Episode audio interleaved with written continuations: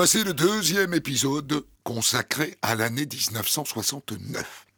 Au menu, un grand pas pour l'humanité, Gainsbourg rentre du Népal, De Gaulle pose Sadem et Tino Rossi célèbre Napoléon. 1969, on de la raconte sur Europe 1. En juillet 1969, les Américains Neil Armstrong et Buzz Aldrin s'apprêtent à décrocher la Lune à bord d'Apollo 11. Les auditeurs d'Europe numéro 1 vivent l'événement en direct, grâce à Julien Besançon qui se trouve à Houston et au journaliste scientifique maison resté à Paris, Albert Ducrot. Écoutez, les voix se font de plus en plus hachées. 24 secondes. 22. Ils continuent à descendre, il n'y a aucun doute. Ils sont voisins de 15 000 mètres maintenant. 10 secondes. Jamais nous n'avons vécu un tel suspense. 13 800 mètres d'altitude. 5 secondes, 4 secondes. 3, 2,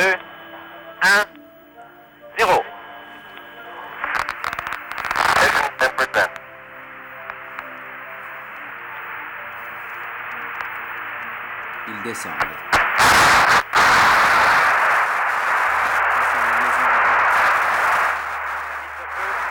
rappelle, doit durer 5 minutes 58 secondes.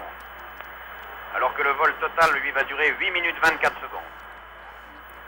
Ils descendent maintenant 29 secondes, 30 secondes que le moteur est à feu. de 15 000 mètres au-dessus de la Lune. Grosso modo, maintenant, ils sont à moitié, ils sont à près de 3000 km à l'heure. Et leur distance du point d'impact sur la Lune doit être maintenant inférieure à 150 km. 1 minute 26 secondes. Neil Armstrong vient de confirmer à Houston que tout fonctionne parfaitement. Et la descente continue. Toujours en régime automatique. À moins de 15 000 km d'altitude maintenant. C'est cela. Ils sont en dessous des 15 km. Et très rapidement, très très rapidement, l'altitude baisse et dans maintenant un peu moins d'une minute, ils devraient être distants de moins de 8 km du point où ils vont se poser. Ils voient la Lune comme on voit la Terre d'un avion. 7800 mètres si tout va bien. Après la phase de descente vers la Lune, vient le moment le plus compliqué, se poser. C'est le pilote Buzz Aldrin qui est à la manœuvre. Ça y est, ça y est. Maintenant, la commande doit être manuelle.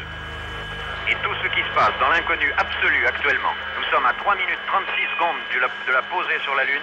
Tout ce qui se fait maintenant est directement l'œuvre de l'homme, c'est-à-dire Aldrin lui-même, qui est aux commandes du module lunaire. 2760 mètres d'altitude. Quel est le problème actuellement? Il faut réduire la vitesse à une vitesse inférieure à 67 km à l'heure. 65, je corrige, km à l'heure.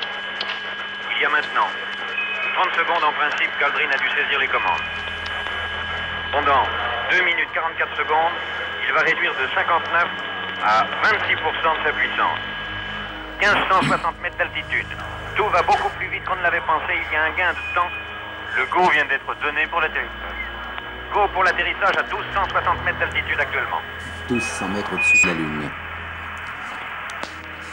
Écoutez, ils sont à 1260 mètres d'altitude au tiers de l'altitude du Mont Blanc. Pilotage manuel repris pour le poser. Nous entrons dans la troisième phase maintenant. Après que je vous ai intitulé comme étant le coup de frein puis l'approche, maintenant nous allons entrer dans le posé. 120 mètres d'altitude. Dans le posé, en gros, devrait commencer dans une trentaine de secondes. Une trentaine de secondes, c'est-à-dire quand ils seront à une altitude inférieure à 50 mètres. Là, descente absolument verticale sur la Lune. Ils sont actuellement absolument en vue de l'endroit où ils. Et comme vous le remarquez, il n'y a pas de description encore de cet endroit. Ils sont pris par leur manœuvre et le moteur, je vous le rappelle, c'est une opération qui n'a jamais été faite, jamais la NASA n'a fait fonctionner aussi longtemps ce moteur. Dans 13 Ils sont secondes, il devrait être à une altitude voisine de 50 mètres. Ils ont le droit de se poser. Et tout se passe bien. Ils sont à 50 mètres. Ils devraient se poser maintenant dans moins d'une minute. 15 forward. forward, coming down nicely, 200 feet. Four and a half down. Five and a half down. Transmettre. Within 60, six and a half down. Five and a half down. Nine forward.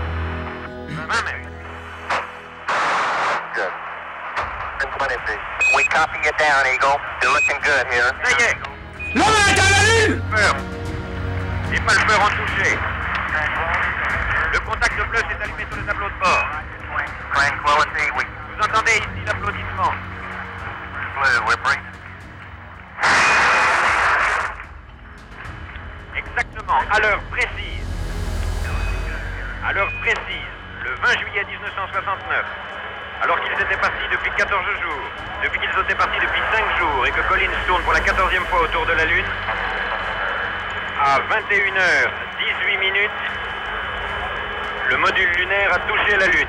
À partir de ce moment-là, le monde entier n'attend qu'une chose assister au premier pas de l'homme sur la Lune. Et tout le monde sait que c'est Neil Armstrong qui a été désigné. Maintenant, la cabine est ouverte. Houston, I'm on the porch. Ok, Houston. Je suis sur le seuil. Roger, Neil. Ok, Neil. Ça y est, on a une image sur la Okay, télé. Ok, Neil. On voit now. descendre l'échelle maintenant. I'm uh, at the foot of the ladder. Euh, Je suis sur le bas de l'échelle, à un pas du sol maintenant. That's one small step for man, C'est un petit pas pour l'homme et un grand pas pour l'humanité. Ici, le sol est fin et poussiéreux. Je, secoue une poudre bleue du bout de mon pied. Elle adhère en couche à la semelle et aux côtés de mes bottes. Je ne m'enfonce que de 3 I only go cm, peut-être 2, small fraction of an inch, maybe an inch mais je peux voir l'empreinte de ma botte dans, les fines particules sablonneuses. C'est d'une beauté étrange, particulière. C'est un peu comme le grand désert des États-Unis. C'est différent, mais c'est très joli. Buzz Aldrin rejoint ensuite Armstrong à la surface de la Lune. Et pendant ce temps, sur Terre, C'est quelque chose de tout à fait irréel, je trouve. Regardez la lune là dans le ciel là maintenant, ça, ça a quelque chose d'encore plus irréel. Oui, encore plus, mais je trouve que c'est le fait de les voir marcher, comme ça on ne sait même pas s'ils marchent, s'ils volent, s'ils dansent. Ce que vous avez vu, vous attendiez à peu près à voir cela ou bien ça vous a très franchement Euh, J'avais aucune idée préconçue, je m'attendais pas à voir quelque chose de bien précis. J'avoue que la, la qualité me surprend, enfin ça me paraît excellent. Et- enfin c'est pas seulement de les voir marcher, c'est de savoir qu'ils sont là-haut quoi. C'est le plus grand événement de, de l'humanité depuis qu'elle existe ou pratiquement. J'ai 63 ans. Mais je croyais pas le voir de mon vivant, je croyais le voir du haut du fauteuil là-haut. Je trouve ça prodigieux, mais j'ai l'impression que ça se passe exactement comme au cinéma. Il n'y a pas assez de suspense. C'est à la fois monstrueux et familier. À la fois monstrueux et familier. Oui. Familier parce que ça a l'air facile euh, et monstrueux à cause de la lenteur. les soviétiques, eux, font grise mine. Dans toute l'URSS, on minimise autant que possible l'information. Les réactions sont très faibles à Moscou ce matin. J'ai sous les yeux le numéro de la Pravda, le seul journal à paraître le lundi. En première page, vers le milieu de la page, un titre de deux colonnes de moyenne importance.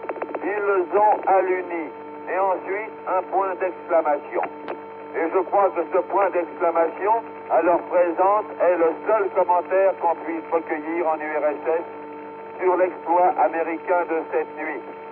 En dessous de ce titre, une source dépêche annonce que la cabine lunaire a pris contact avec le sol. Pour l'instant, ni la radio, ni TASS, ni la Pravda n'ont fait état d'un message de félicitations des dirigeants soviétiques au président Nixon. Comme d'habitude, le Kremlin le fait, mais on ne peut douter que le message sera envoyé. La réserve est donc grande aujourd'hui en URSS et on sent, on, on y décèle une sorte de manque de fair play. Huit jours après leur exploit, les héros américains rentrent à la base. Tout s'est passé de façon absolument prévue. Il n'y a eu que 24 secondes de retard Et ce que craignaient beaucoup les astronautes, comme les gens de la NASA, c'est-à-dire le passage dans la haute atmosphère à 40 000 km à l'heure, s'est très bien passé. En revanche, c'est l'arrivée dans l'océan Pacifique qui fut plus laborieux. Les vagues étaient hautes et il a fallu attendre plus d'une heure et demie pour que la cabine qui s'était posée sur le cône, sur la face pointue, puisse être retournée et les cosmonautes mis dans un canot sorti par le panier d'hélicoptère et rapatriés sur le pont de l'Ornette. Tout est terminé pour eux maintenant. Commence seulement le long debriefing, la période pendant laquelle ils vont avoir à raconter tout ce qu'ils ont vu, pendant laquelle sera analysée leur réaction, aussi bien physique qu'intellectuelle. Déjà une prise de sang a été faite, déjà un examen médical a eu lieu, mais pendant 18 jours maintenant, cela ne cessera pas pour eux, aussi bien pour eux que pour ce qu'ils ont ramené de la Lune, les minéraux, les photographies et l'appareil à mesurer le vent solaire qui seront décontaminés eux aussi, soumis à toute une série d'examens mis en présence de végétaux et d'animaux et livrés seulement aux savants une fois que la quarantaine sera terminée. Hélices, Astrojet, Whisperjet, Clippers, Jet Turbo. À propos, je suis pas rendu chez Sophie qui a pris l'avion Saint-Esprit de Duplessis sans m'avertir. Alors suis parti sur Québec Air, Transworld, Northeast, Eastern, Western, puis Pan American.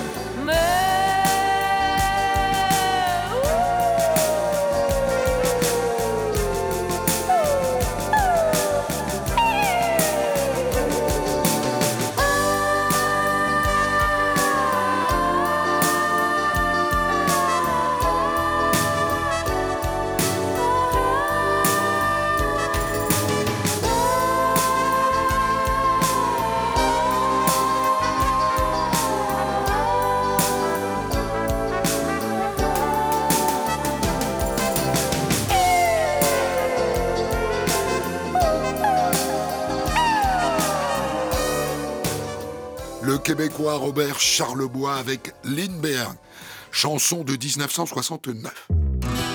On de la raconte. Christophe Ondelat. En 1969, Serge Gainsbourg vient de tourner aux côtés de Jane Birkin dans Les Chemins de Katmandou, film d'André Caillade. Je vous remercie de l'avoir accueilli. J'ai la moindre des choses. Elle est charmante. Je dois l'emmener tout de suite à Calcutta. C'est une bonne décision.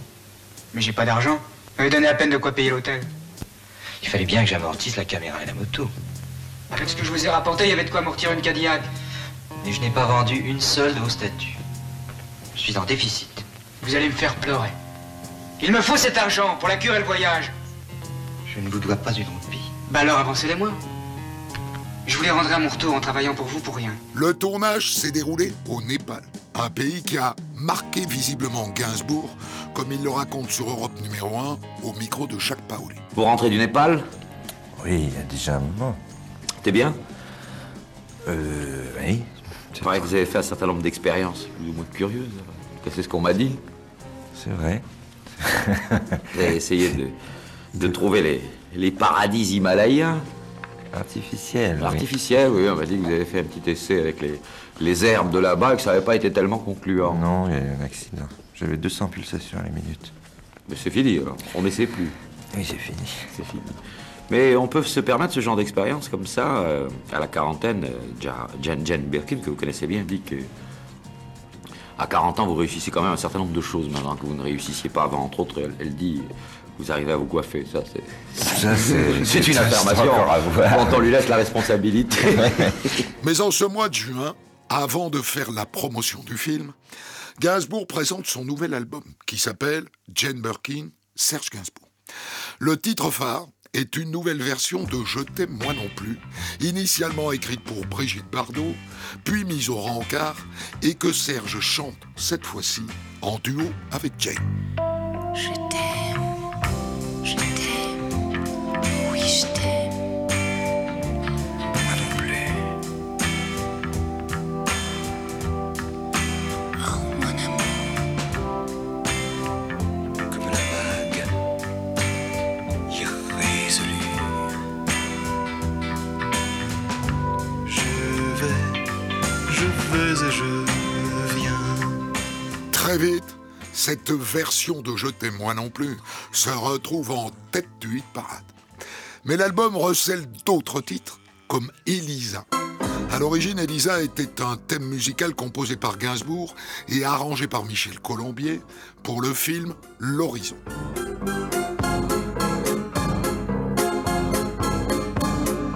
À la base donc, un thème musical pour un film auquel Gainsbourg a ajouté des paroles. J'imagine que dans le studio, on ne doit même pas percevoir ce, ce qu'il dit, parce qu'il parle très très doucement, très lentement, très calmement, à son rythme, à sa mesure. Elisa.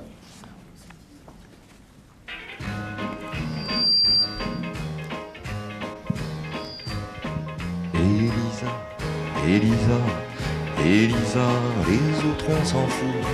Elisa, Elisa, Elisa, rien que toi, moi, nous, tes 20 ans, mes 40. Crois que cela me tourmente, ah non, vraiment,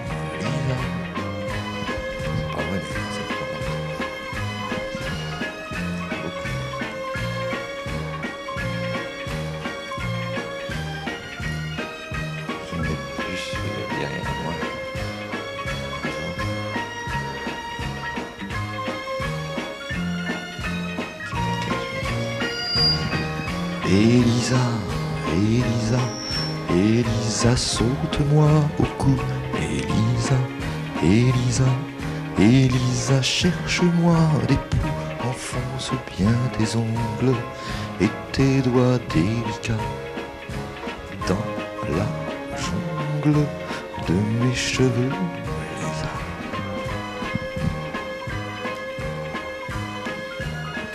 Il a une technique.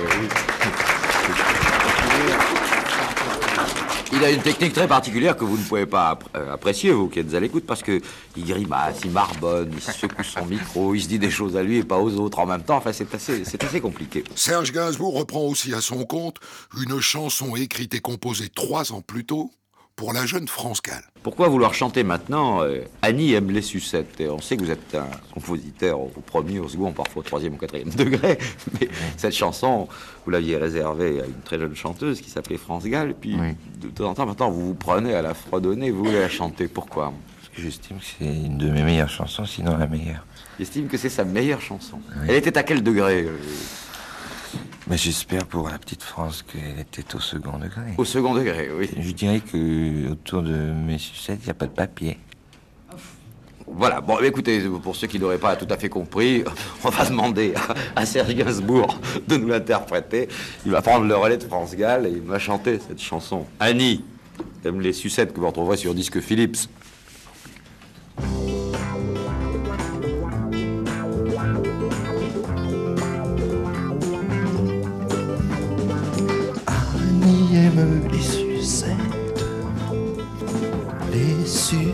Sucettes à la.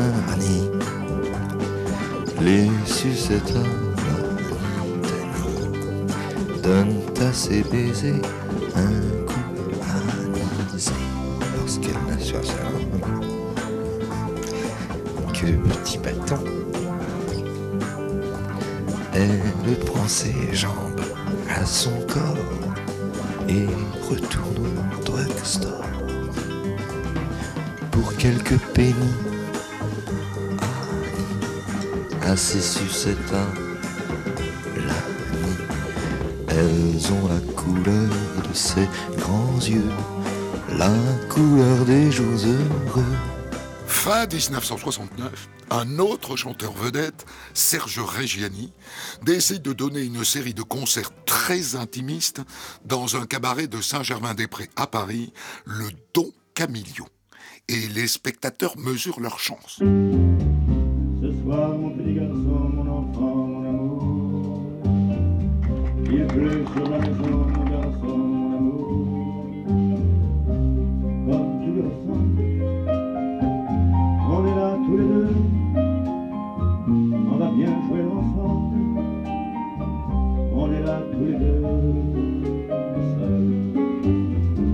Même avec des chansons qui sont déjà connues, il a quand même quelque chose d'extraordinaire, c'est que on le découvre à chaque fois. Alors ça c'est important. Je veux dire, je ne suis pas encore remise de, de, du spectacle qu'il nous a donné, c'était tellement formidable. Beaucoup d'émotions, de sensibilité, d'oser avec euh, du comique, euh, c'est excellent. euh, J'apprécie énormément, j'aime beaucoup. enfin. 20 ans déjà que Reggiani écume les salles de toute taille. Alors se produire au Don Camillo peut étonner. C'est pourtant un choix qui est revendiqué par le chanteur d'origine italienne. Pourquoi du cabaret? Mais parce que c'est un métier très très dur et très difficile et que je suppose qu'en faisant du cabaret, on peut réussir à, l'intérieur de ce métier à faire des progrès. Euh, au théâtre, j'ai l'habitude du théâtre. Le musical, c'est comme le théâtre. Il y a les... le public est loin, tandis que là, le public est sur vous complètement. C'est-à-dire que c'est un peu comme si on chantait euh, à tu et à toi, très directement sur des gens, comme dans une pièce qui est petite. Généralement, on commence par le cabaret pour finir euh, au musical. Moi, j'ai fait le contraire, voilà, parce que je sentais bien qu'il y avait des choses qui me manquaient. J'espère que ce mois que je passe euh, au Don Camillo me permettra de faire les progrès que je désire faire, voilà. Ma liberté, longtemps je t'ai gardée comme une perle rare. Ma liberté, c'est toi qui m'as aidé à larguer les amarres. On allait n'importe où, on allait jusqu'au bout des chemins de fortune. On cueillait en rêvant une rose des vents sur un rayon de lune. Serge Reggiani avec un extrait de son immense succès Ma liberté. On de la raconte. Christophe Ondelatte. En avril 1969, le président de la République, le général de Gaulle, décide de consulter les Français par référendum sur un projet de loi relatif à la création de régions et à la rénovation du Sénat. Mais dans le clan de Gaulle, on est très inquiet. Les sondages ne sont pas du tout favorables au général, ainsi qu'en atteste sa belle-sœur, Madeleine Vendroux. Depuis un jour ou deux, le, pourcentage des oui semble diminuer au profit des non. Est-ce l'influence de la télévision Sans doute. De, des interviews de la radio, les discussions entre partis opposés? Mais il se peut encore que les, que les gens cachent leur jeu, Vous pensez à la déclaration du général de Gaulle? Qui aura une importance. Je sais qu'on l'attend avec une certaine impatience, comme on l'attendait l'année dernière au moment des événements. Maintenant, il y a toujours la part d'inconnu. Et ce discours, eh bien le voici. Votre réponse va engager le destin de la France parce que si je suis désavoué par une majorité d'entre vous, solennellement sur ce sujet capital, et quel que puisse être le nombre, l'ardeur de l'armée de ceux qui me soutiennent et qui de toute façon détiennent l'avenir de la patrie, ma tâche actuelle de chef de l'État deviendra évidemment impossible et je cesserai aussitôt d'exercer mes fonctions. Le général de Gaulle est très clair, en cas de victoire du non, il va démissionner. Du coup, ce référendum passionne les Français de tous âges, comme cet habitant de Fagnon, dans les Ardennes, 95 ans. Vous irez voter dimanche. Oh, non, euh, je comprends, j'irai voter. Je comprends, on va me chercher. Vous voulez absolument voter. Ah oui. Pas d'abstention. Oh non Un abstentionniste, c'est pas un homme. Mais pourquoi Parce que on doit manifester son opinion, ça ne règle pas la circulation, la, la chose, ça, ça ne, ça ne règle rien, ça. Un abstentionniste, c'est un homme qui ne sait pas vivre. Il ne sait pas vivre, puisqu'il ne sait pas ce qu'il veut. Vous allez dire non? Oh, il est probable. Il est probable parce que. Vous êtes encore sûr? Ah oui, euh, c'est presque sûr, oui. Presque sûr. Oh oui, oh oui. Moi, je suis contre le pouvoir personnel. Mais pas qu'un homme me dirige. Je suis un homme libre. J'ai toujours été libre. J'aime bien de savoir ce qui se passe. mais qu'on ne fasse pas de petits coups de, euh, en sourdine de, de la Constitution. Le jour J, ce monsieur n'est pas le seul à se rendre aux urnes. 23 millions de Français font de même. Seulement 20% s'abstiennent. Et à la fin, 52,41% disent non à De Gaulle. Le lendemain, le général démissionne et sa décision prend effet le jour même, à midi. C'est à peine croyable, mais on a peine à imaginer que le général de Gaulle ait pu rompre aussi vite avec son passé qui ne date que d'hier. Redevenu de par sa volonté simple citoyen, il semble mener désormais la vie d'un paisible retraité. Mais n'est sans doute qu'une apparence. En tout cas, nul ne le voit et nul ne peut le voir car il ne veut voir personne. Volontairement, il s'est coupé du reste du monde en protégeant sa tranquillité et sa solitude par un efficace cordon de garde mobile. Même en montrant patte blanche, il est impossible d'entrer. Monsieur Sicurani, directeur du cabinet de Monsieur Chabandelmas, en a fait l'expérience. Venu cet après-midi remettre au général de Gaulle une lettre du président de l'Assemblée nationale, il a dû finalement la faire porter à l'intérieur par un gendarme. En définitive, le général de Gaulle n'a reçu qu'une visite et qui a à peine duré le temps du comment allez-vous? C'était son beau-frère, Jacques Vendroux, qui est resté à la boisserie moins d'un quart d'heure. Au passage, ce Jacques Vendroux, beau-frère du général de Gaulle, est le grand-père de notre Jacques Vendroux, roi du football sur Europe 1. Quoi qu'il en soit, de Gaulle se terre. En fait, il agit comme s'il avait voulu tracer un trait sur tout ce qui pourrait rappeler l'Élysée, le référendum, etc. Et dans cette solitude volontaire, il cache en quelque sorte sa déception et son amertume. Seule vraie trace de vie à la boisserie, son chauffeur qui va faire les courses et acheter les journaux à Bar-sur-Aube, à 15 km de Colombay. Voilà ce qu'est Colombay les deux églises au lendemain du référendum. Un village redevenu calme et tranquille et qui serait sans doute comme tous les autres petits villages français s'il n'y avait pas quelques gendarmes mobiles en faction pour appeler la présence du général de Gaulle. De M. de Gaulle, devrais-je dire, qui définitivement s'est installé dans ses meubles. Cet après-midi, en effet, deux camionnettes ont ramené de l'Élysée ses derniers dossiers et ses derniers vêtements. À partir de ce moment-là, on s'interroge. Qui pour remplacer De Gaulle à la tête de l'État? En attendant les élections anticipées du mois de juin, le président du Sénat, Alain Poher, assure l'intérim. Pour moi, c'est clair, pour l'instant, j'exerce les fonctions qui sont les miennes, c'est-à-dire je suis chargé de l'intérim de la présidence de la République. Euh, ça paraît déjà me suffit. Alors de part et d'autre, on annonce que je serai candidat. euh, J'en suis le premier informé. Pour ma part, c'est pas comme ça que ça se passe, en aucun cas en ce qui me concerne. Quand j'entendais certaines informations de radio, enfin tout le monde glosait là-dessus. Non, enfin,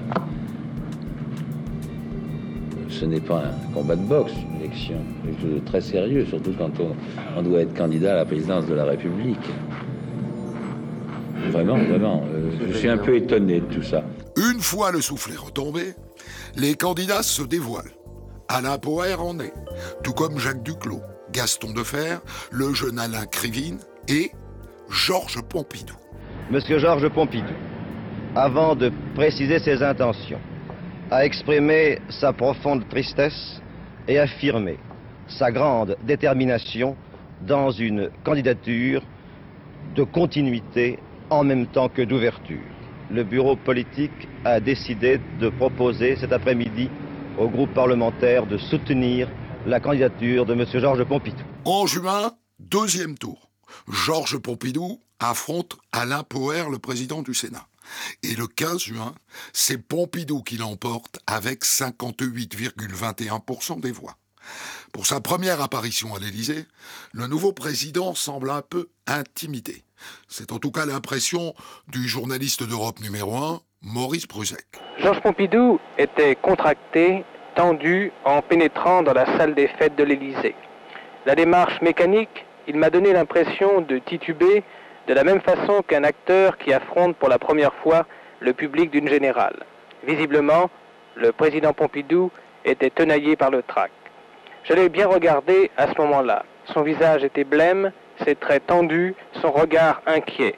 D'un coup d'œil rapide, il a parcouru l'assistance des notables comme pour mieux la jauger et mieux l'affronter. Georges Pompidou était ému, il vivait intensément l'événement. Le 19e président de la République française a commencé à prendre le dessus lorsque Gaston Palevski, le président du Conseil constitutionnel, s'est adressé à lui. Ses doigts, qui étaient jusqu'alors recroquevillés, se sont détendus comme des ressorts. Puis, au fil des minutes, ses gestes sont devenus moins heurtés. Il a parlé, il a esquissé un sourire. Il a tendu la main, il a serré des mains. Enfin, il est redevenu lui-même, le Georges Pompidou d'avant, tel qu'on l'avait connu à Matignon, avec peut-être en plus ce petit quelque chose dans l'allure qui différencie le président de la République du Premier ministre. 1969. On de la raconte sur Europe 1. Sous aucun prétexte,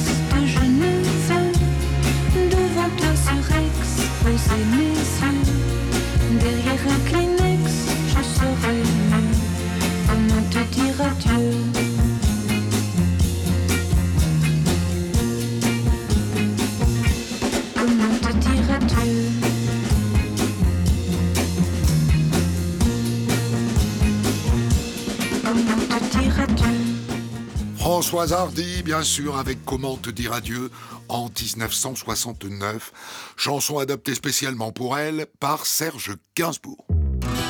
On de la raconte. Christophe Ondelat. En 1969, le chef cuisinier très célèbre à l'époque, Raymond Oliver, sort un nouveau livre intitulé La cuisine insolite. Et parmi les recettes présentées, il y a celle-ci. Qu'est-ce que tu as là sur ton, sur ton hachoir là Alors là, c'est de la bosse de chameau. Ah, explique-nous ça. Alors, le chameau, euh, comme tu le sais, a des parties comestibles et d'autres qui ne le sont moins. Alors, le meilleur morceau, c'est la bosse. Alors ça, c'est le sommet de la bosse du chameau. Mais il faut prendre un chameau adulte ou un... Ah, il faut prendre un chameau jeune. Euh, femelle, si possible, d'ailleurs. 3 ans, 5 ans, à peu près. Alors, il y a la cuisse, qui est excellente. Mais la bosse, est évidemment, ce qu'il y a de meilleur. Ce ragoût concocté par Oliver est à la base de la bosse de chameau, mais pas seulement. Il faut aussi y rajouter du lard. C'est du lard d'antilope, non? Ah, bien sûr, Oui, il n'y avait oui. pas question d'autre chose. euh. Alors, il faut cuire ça à feu très doux pendant une heure et demie minimum, mais c'est beaucoup mieux si on dépasse 7 heures. Alors là, évidemment, on va me faire le reproche, c'est pas vous qui payez le gaz. C'est- C'est en général ce que l'on me dit. Bien sûr, ce n'est pas moi qui paye le gaz, mais on peut aussi le faire cuire du charbon de bois. C'est C'est ça. ça, que- c'est ça qu'on oublie toujours. On pense toujours à payer le, le compteur euh, du gaz. Mais en réalité, le charbon de bois marche très bien. Reste ensuite à préparer l'assaisonnement de circonstances. Et alors, on peut pas faire une sauce au vin tout de même. Ah si, si, si, si. Ah, pourtant, Ah, il ne faut pas oublier que le, le vin, le vin était égyptien à l'origine. Enfin, Je non. croyais que pour le chameau, sobriété était santé également. Ah, il y a effectivement là une question que nous pourrions discuter. Effectivement, le chameau est réputé pour sa sobriété. Mais cette sobriété, je crois, est dans la cadence à laquelle il boit. Il boit rarement, mais il boit beaucoup. C'est comme nous. Et voilà donc l'une des recettes insolites de Raymond Oliver. Un plat qu'on ne risque pas de retrouver dans les restaurants de Jacques Borel, qui est fier d'inaugurer son nouvel établissement, le premier restaurant d'autoroute sur la 6. C'est à Venoy, tout près d'Avalon, que s'est ouvert le premier restaurant d'autoroute. Cette inauguration était marquée par la présence de M. Borel, président de la compagnie des restaurants, du président de l'autoroute Paris-Lyon, M. Colohiri, et M. Dreyfus, directeur des routes. Ce restaurant est le 117e du groupe Borel. Par contre, il est le premier restaurant d'autoroute avec des salles latérales, passerelles panoramiques au-dessus des voies de circulation et doté bien sûr d'un parking de telex et de téléphone. Le succès est immédiat. 6000 clients par jour qui payent chacun 11 francs seulement. Et pour ce prix, ils ont même le choix entre trois menus. C'est pratique, c'est pas cher, mais de l'avis des consommateurs, ça n'est pas très bon non plus. La mauvaise réputation, c'est celle qui lui a été faite par nombre d'automobilistes. Impression subjective sans doute relevée par des aigreurs d'estomac, mais étayée par les enquêtes d'union de consommateurs, dont les conclusions ne varient pas. Mauvaise qualité de l'alimentation, prix prohibitif. Continuité du service 24 heures sur 24, droit d'entrée important versé aux sociétés d'autoroutes, coût de la construction d'une station d'épuration, aménagement et entretien de l'air affecté au restaurant, surdimensionnement des installations pour faire face à l'engorgement des départs en vacances, les sociétés de restauration d'autoroutes ne manquent pas d'arguments pour justifier une politique de prix et un type de restauration industrielle qui ne peuvent, eux, que mécontenter leurs clients. Jacques Borel se fiche des critiques, tant que ça lui rapporte. Le business, c'est son leitmotiv depuis toujours. Curriculum vitae, élève médiocre, HEC, meilleur vendeur dans une société d'informatique. À 30 ans, il se met à son compte et se lance dans un nouveau style de restauration. J'ai six rendez-vous samedi. Ok, ok, samedi, oui. Seulement dans la vie, il faut pas être intelligent, faut être pratique. C'est tout à fait différent. Les gens intelligents passent leur temps à avoir des idées. Les gens pas intelligents, quand ils en tiennent une, ils la réalisent. Non, mais de par votre formation, vous avez appris à calculer la rentabilité, mais est-ce que vous pouvez... Un peu. Est-ce que vous pouvez ajouter le critère de qualité? Vous savez juger de la qualité de la cuisine? Un peu. J'ai été chef de cuisine pendant six semaines. Euh, Comment se fait-il que chaque fois qu'il y a une intoxication alimentaire en France, on, ajoute, euh, on donne le nom de Jacques Borel? Bah, c'est tout à fait inexact, parce que les intoxications alimentaires sont mar- malheureusement existent. Ça fait partie du risque. Mais les intoxications alimentaires sont passées de 1 pour 100 000 repas à 1 pour 180 000 repas en l'espace de 15 ans d'efforts. Chez vous ou chez les autres? Chez nous. Est-ce que Jacques Borel aime le morceau de steak haché entre deux morceaux de pain? Vachement. Euh, quand j'ai, malheureusement, euh, pour moi, j'ai pas le temps de le prendre, parce que la plupart du temps, comme les cordonniers, je suis mal chaussé, j'ai pas le temps de déjeuner. Quelques années plus tard, Jacques Borel inspirera le personnage de l'affreux Tricatel dans L'aile ou la cuisse avec Louis de Funès.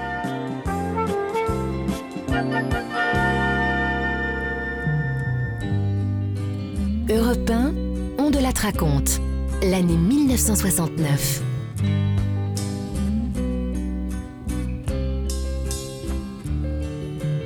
I finally died, which started the whole world living. Oh, if I'd only seen, oh yeah, that the joke was on me.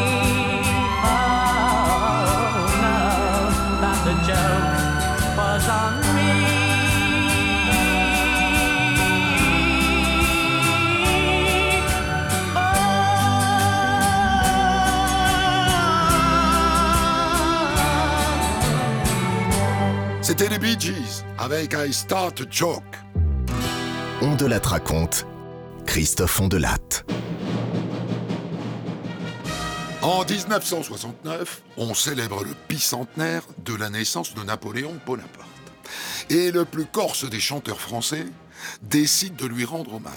Et pour l'occasion, Tino Rossi sort de son registre habituel et enregistre un album des plus beaux airs napoléoniens, accompagné par l'orchestre de la garde républicaine. Il raconte sur Europe numéro 1. Avec la garde républicaine, j'ai fait un, album, euh, un album euh, de 30 cm, où je chante les, les airs napoléoniens et la garde joue les, les- les plus grandes marches napoléoniennes. Marche consulaire. Marche consulaire, naturellement. Oui. Dites-moi, Tino, est-ce que ça a été facile de travailler avec euh, la garde républicaine? Parce qu'en l'occurrence, en ce qui vous concerne, ce n'est pas, ce n'est pas monnaie courante tout de même.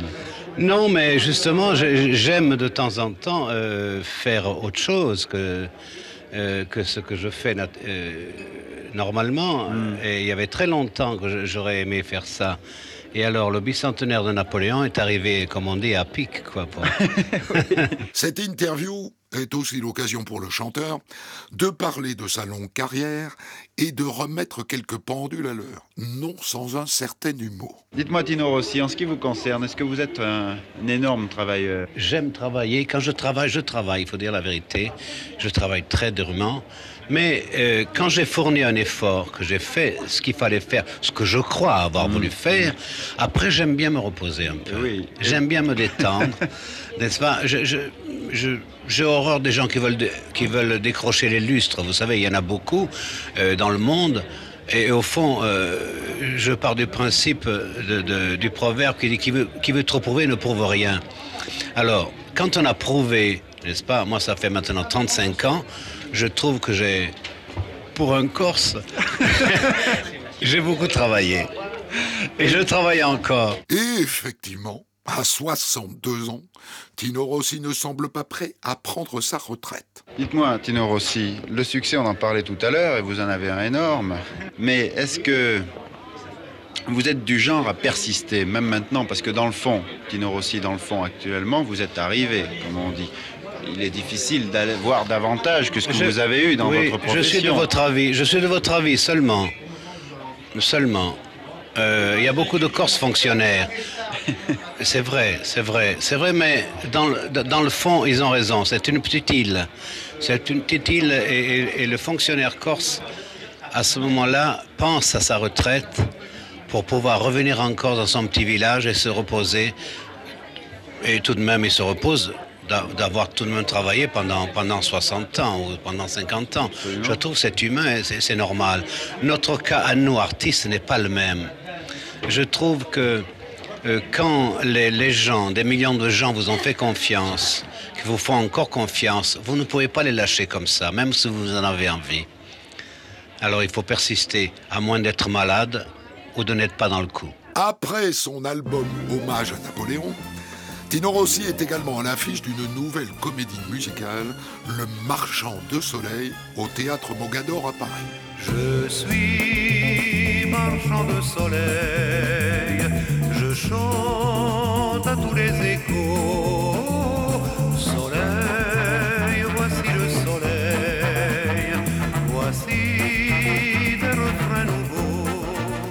35 ans après sa montée au rang de grande vedette, oui, c'était en 1934, Tino Rossi est une nouvelle fois à l'affiche à Paris. Souvent imité, jamais égalé, raillé par les chansonniers, il a une telle constance dans le succès au cours d'une carrière si longue que le critique est désarmé. Il y a un phénomène, Tino Rossi. On aime, on n'aime pas, c'est ainsi. Et avec cette euh, nouvelle opérette, une relance pour un an, deux ans, peut-être davantage. Tino Rossi, à 62 ans, a toujours son public, un public qui s'étend aujourd'hui sur quatre générations, et il n'y a pas de raison que cela s'arrête. Et d'ailleurs, Tino Rossi a fait ses comptes. Ses disques marchent de mieux en mieux. Elle est, elle est même meilleure parce que depuis un an et demi, par exemple, ou deux ans, j'ai augmenté ma vente de disques de 40%, ce qui est énorme. L'engouement pour Tino Rossi ne fléchit pas, comme en témoigne cette disquaire. Monsieur Tino Rossi est régulièrement le grand triomphateur de- des ventes de Noël avec son Petit Papa Noël, qui est un des classiques maintenant. Mais en dehors de Petit Papa Noël, Eh bien, je vends euh, très régulièrement les succès de Vincent Scotto, et cette année, le bicentenaire Napoléon a très très bien marché. Je dois dire très honnêtement, et c'est un compliment à Monsieur Tino Rossi, pourtant ce n'est pas notre clientèle ici. Pour Tino Rossi, la clé du succès réside en un seul mot. Amour. Celui qu'il chante, celui qu'il donne et celui que les femmes lui portent. La voix est restée la même, le thème des chansons aussi, amour toujours, tendresse, ivresse, l'amour, caresse. mais l'amour, l'amour, heureusement, parce que l'amour durera toujours. Heureusement pour tout le monde. Vous étiez ce que l'on appelle un séducteur. On peut penser que les femmes, dans votre succès, dans votre carrière, ont tenu une grande place. Mais écoutez, si je suis encore là, cela prouve que les femmes sont plus fidèles que les hommes, non Réveille-toi, ville sacrée, en ton orgueil et ton amour. La sainte famille est rentrée, les exilés sont de retour, les exilés sont de retour. Oh, les voici, victoire, victoire, qu'il soit fêté dans sa maison.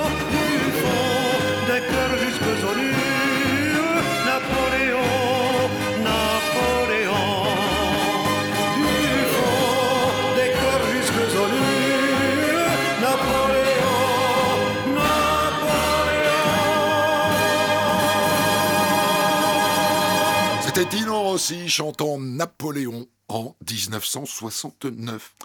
La suite de notre exploration de l'année 1969 dans le troisième épisode. Retrouvez On de la raconte tous les jours sur Europe 1 et quand vous voulez sur europe1.fr, l'appli Europe 1, vos réseaux sociaux et vos plateformes d'écoute.